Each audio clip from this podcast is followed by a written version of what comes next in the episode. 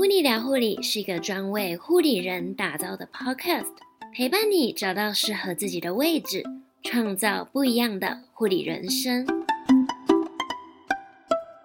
Merry Christmas！Hello，欢迎收听《噗妮聊护理》第二季第三集节目，我是噗妮。最近的天气真的是超级湿冷，有种正式进入冬天的感觉，要好好的注意保暖，保重身体哦。下次见面就是二零二三年了，时间真的过得好快哦。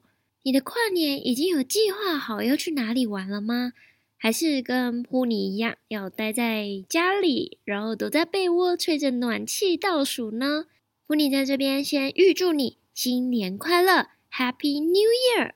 也想和你分享一个我非常兴奋，然后一个呃很大的计划。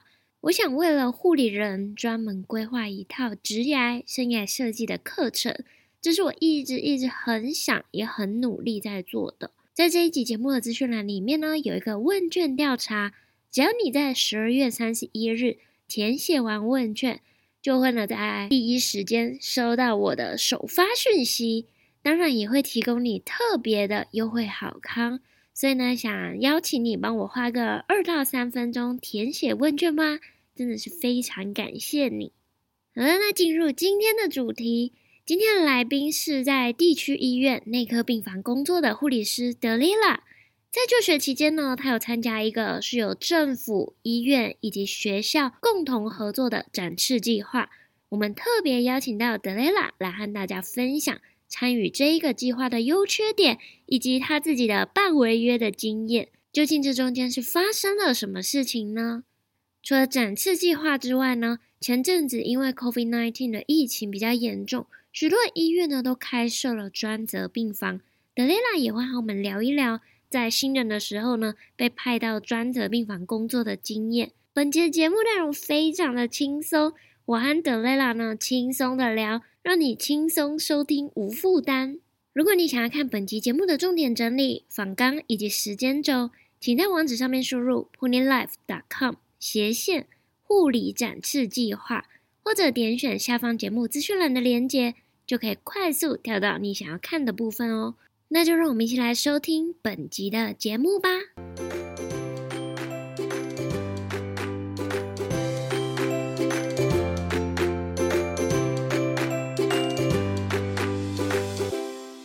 今天我们非常开心能够邀请到德雷拉来和大家分享一个特别的计划，它叫做展翅计划。除了展翅计划以外呢，德雷拉还会和我们分享他在专责病房工作的经验。那我们欢迎德雷拉。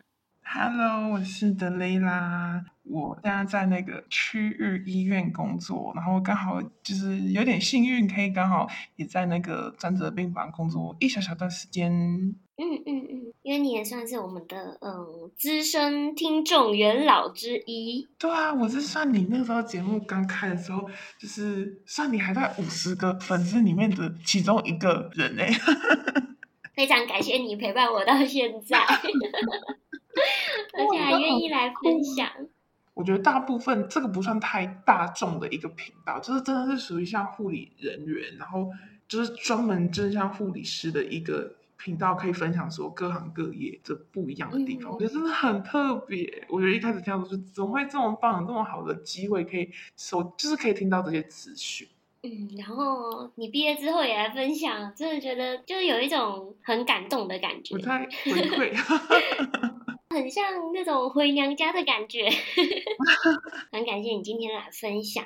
那也想问一下，因为你有跟我提到你有念书的时候有参加一个展翅计划嘛？因为还蛮少听到的，可以和我们分享一下这个展翅计划的计划内容啊，或者是它是怎么样实施的吗？展翅计划其实就有点像之前学长姐他们。更之前计划叫做最后一里路，它其实就是算教育部跟学校合作的一个产学计划吧。它就是像你是如果是专科或者大学毕业，他们有到可能三年级啊、四年级，它就是会有一个计划，然后它是不用让你缴之后的学费，因为政府可以帮你出那个后面两年的那个学费的钱，就是类似公费的生，但是。一毕业之后就马上投入临床去工作，然后他会给你就是你相对的那个年你工作几年的年资，然后给你那个像类似奖学金的钱，就是等于你可以获得不用缴学费，跟你有一笔额外的那个奖学金的钱的一个计划。额外的奖学金是你工作之后才开始有吗？还是你在就是你已经签约，然后在念书的时候就会有奖学金了？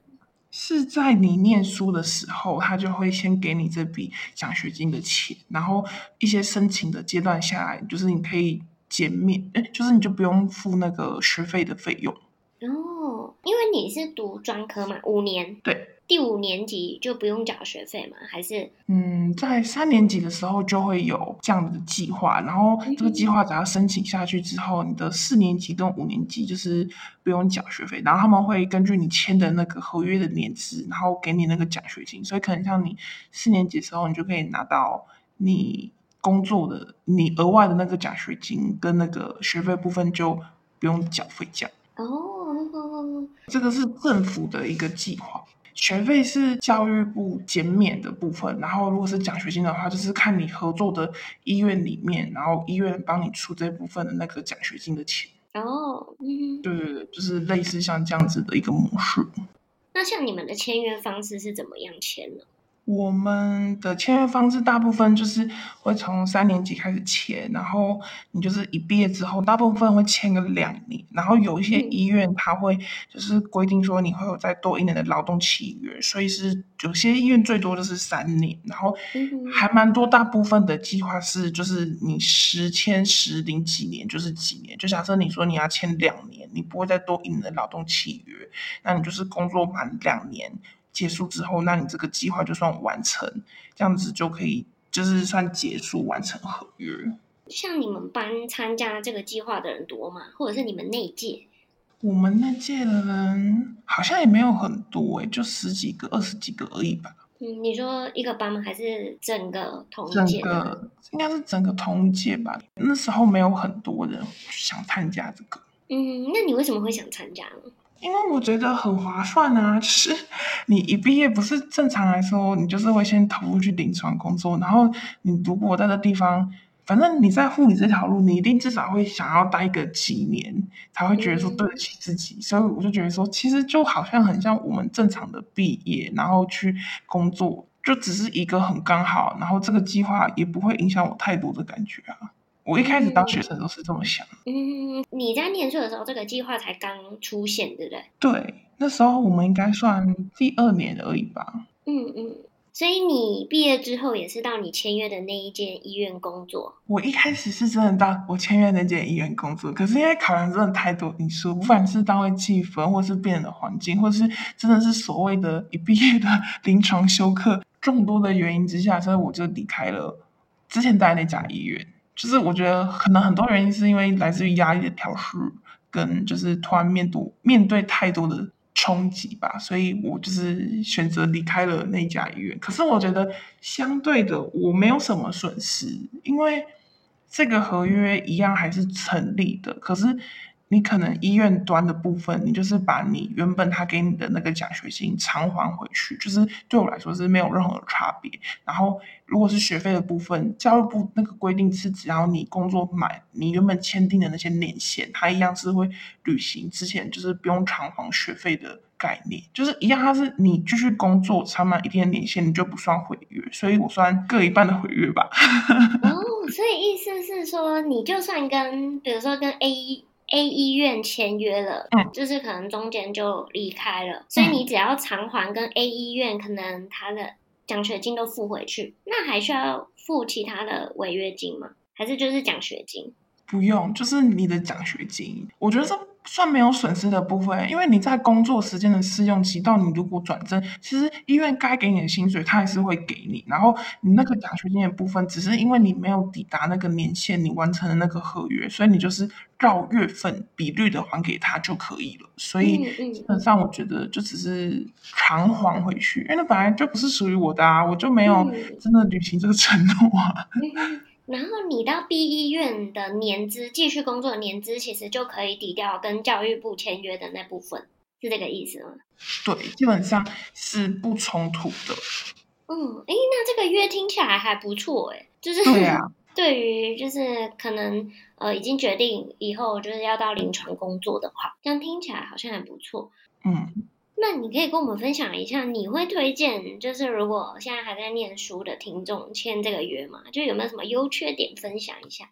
我觉得优点就像我刚刚讲的啊，就是你如果毕业，大部分都是会选择到大医院去工作一段时间。那你这段工作的时间，其实跟你平常工作的时间跟展示的那个计划是没有冲突的啊。假设你原本就说，那我觉得我在临床，那我大概两年看看，那你就可以签约两年，在那边待着。就时间到了，你约到期，展示的时间也都到期，那基本上你就是完全没有损失，照着你计划走下去啊。就是我觉得我推荐的好很好的优点，可是另外一个缺点就是可能像我遇到的问题吧，因为毕竟你刚毕业，然后你要面对的事情真的很多，不管是。呃，你到你照顾的病人的变化，因为大家都知道实习真只是实习，他不会把你当成一个真的护理人员来看，所以很多事情跟很多压力，护生是不能了解的，真的。然后你到医院工作之后，你就是一个护理师啊，在你手上就是你托付的生命，所以你相对的责任就比较重一点。然后就是我觉得病人。病人是很大的一个原因，如果再加上病况更糟，我觉得压力会更大。然后接下来就是风氛围啊，单位分歧啊，还有就是新人最常遇到的状况，就是无限的 delay 下班时间，就是很长。我那段时间虽然现在还是会啊，但是我觉得现在快得多，就是很长的，就是 delay 到可能九点、十点啊，甚至更晚的时间点。但是我就是在写护理记录啊，然后。每天回去就真的只剩下吃饭、睡觉、上班，然后又要很早很早到单位，就是各种我觉得我不能接受的事。然后我觉得这个应该就是算我被飞卢掉的那个临床休克吧。嗯嗯嗯，对。但是后来我就到了另外一家医院了，基本上那个单位的气氛就更好一些。然后觉得应该主要是环境，因为就是那个环境会让你想继续待下去，那边的学姐。主管都是好的，所以就我就在另外一间医院再待下来了。而且超巧的是，我后来工作那家医院其实也在名单内，所以我就是挑错医院的啊。哦，所以要先评估好之后，自己想走哪间医院。对啊，原来如此。所以合作医院都可以自己选。那单位呢？他会不会就是想说，哎，你签了计划，然后就把你呃，可能到一个大家比较不想去的单位，还是你一样，就是跟刚出社会的护理人员一样，就是可以自己选单位？这个要看医院内定哦，因为你如果一开始在当学生的时候，你有选择说你要去哪一个单位，哪个单位，他会按照你那时候的成绩排。其实你如果临床选习是在你想要去的那个单位，你如果表现还 OK，还可以，你是可以优先踏入那个单位的，你是比别人更多机会可以进去里面的。然后就是选习接就业的感觉。对，你是可以自由的选择是。OK 的，而且你甚至会比其他人有机会进到你想要去的单位。但我觉得这是对我来说，我是很刚好的，就是进到我一开始想去的单位，然后就是刚好啦。然后其他人就没有那么幸运嘞。有些人就是他可能填的 A 单位，结果到了一个他根本就没有填的地方。可是你你选到了你想去的单位，可是后来还是离开了。可能我的压力调试没有很好。嗯，那没关系啊，反正你现在到了一家你觉得 OK 的、调试的很好的医院，这样也蛮好的啊。也算是吧。嗯，这边就是要告诉我们的听众，其实呢，呃，就算你在第一家医院觉得哎待不下去了，可是到第二家医院，说不定你就整个只是环境的问题，换了一个环境，你就会觉得哎，好像护理工作其实也还不错。对啊，我觉得要鼓励，就是真的是。就是刚踏临踏入临床的学妹学弟们，真的是你有时候换一个环境，换一个地方，甚至你只是换一个单位而已，你就真的会不一样了。就不要因为可能临床上的一些事情，然后造成你可能生病啊，然后。做了一些不是很好伤害自己的事情，真的，我身边有人是因为就是一些高压环境，然后造成他们真的心理生病了，然后现在都有在吃药控制，甚至有些人真是会伤害到自己。真的换个地方就会不一定真的会变好，但我觉得至少比现在来的好就好。嗯嗯嗯，这段很鼓励人心诶，因为我想最近有一批新鲜人要进到。临床工作了。对啊，我都看着他们踏入医院，然后就心里想，如果这次来六个，那留下来的会有几个呢？无论你是护生或是护理师，对于未来的路充满疑惑、想象或憧憬，想要深入探索自己规划以及设计生涯，欢迎追踪我的 Instagram，并且私讯我，因为我相信护理不仅仅是一份职业，每个人都有独特的存在价值。找到自己适合的位置，就能打造不一样的人生。欢迎私讯 Puni，一起来探索这一趟你的专属之旅。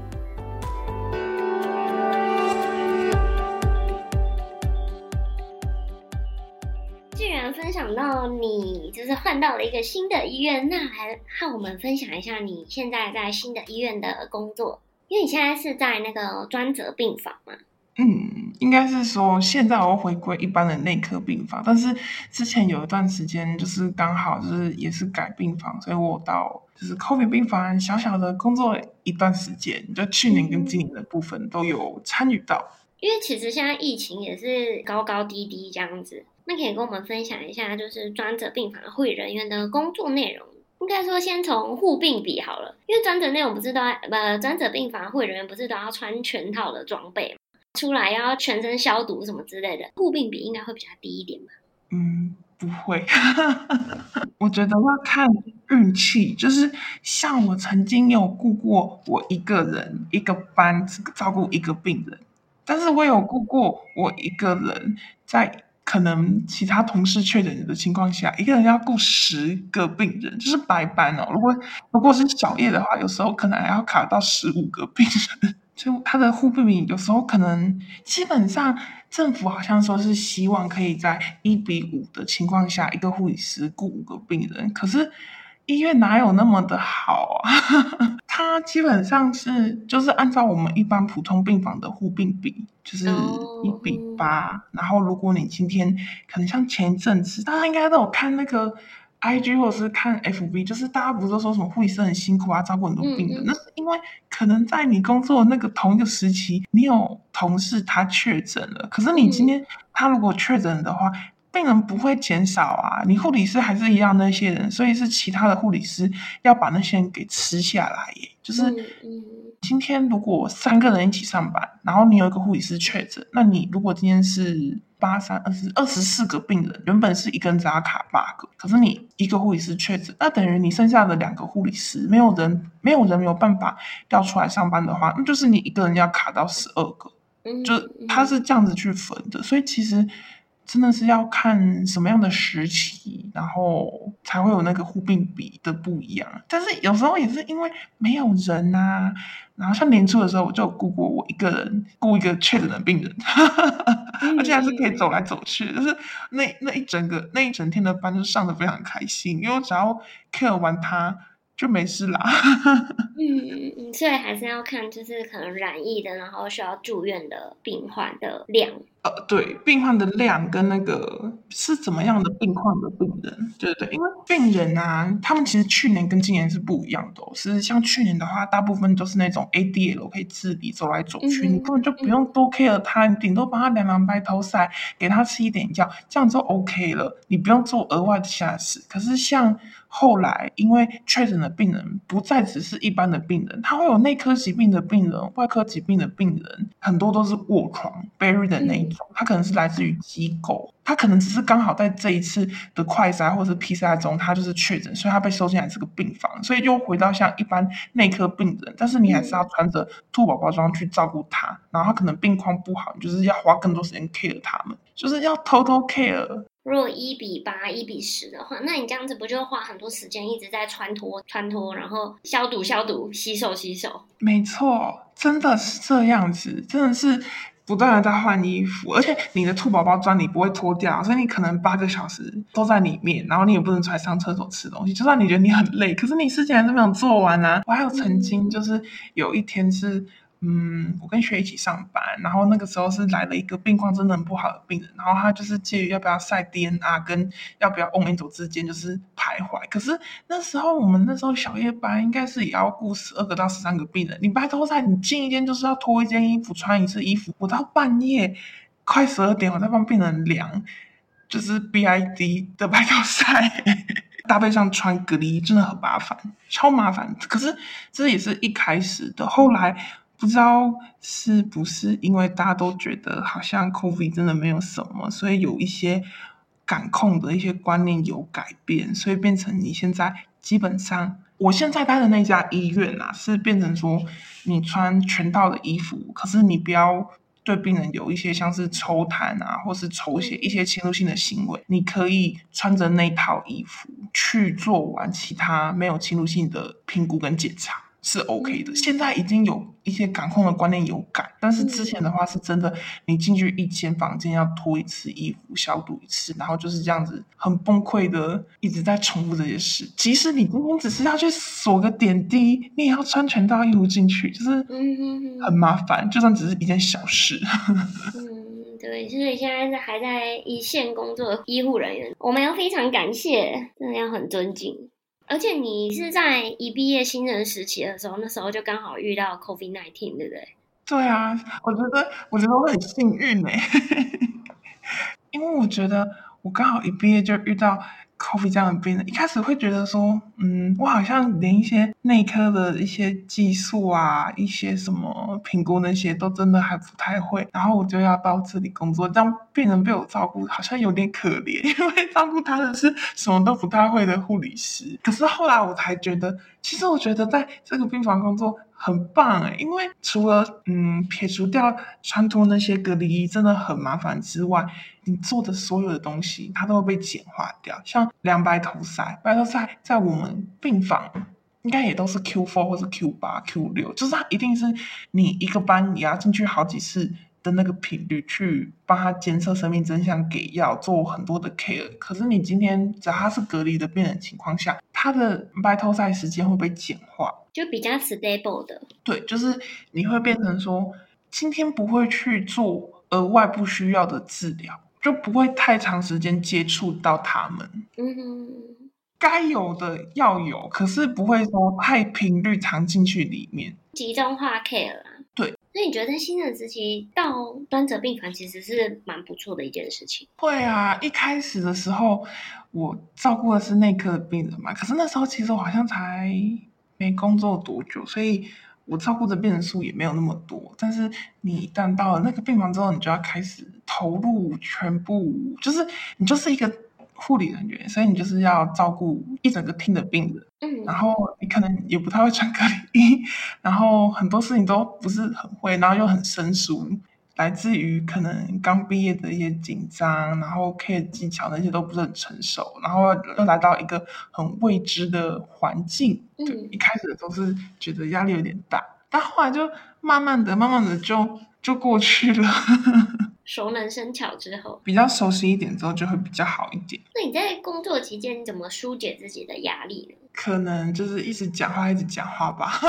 跟同事一直讲话吗？还是就是跟同事一直讲话，或者是打电话跟朋友说，我今天遇到什么事情啊？他们他们怎么样啊？这些就是讲出来之后，心情就会比较好。那你应该算是一个蛮乐天的人吗？我尝试当一个乐天的人，但我觉得我有悲观的底子。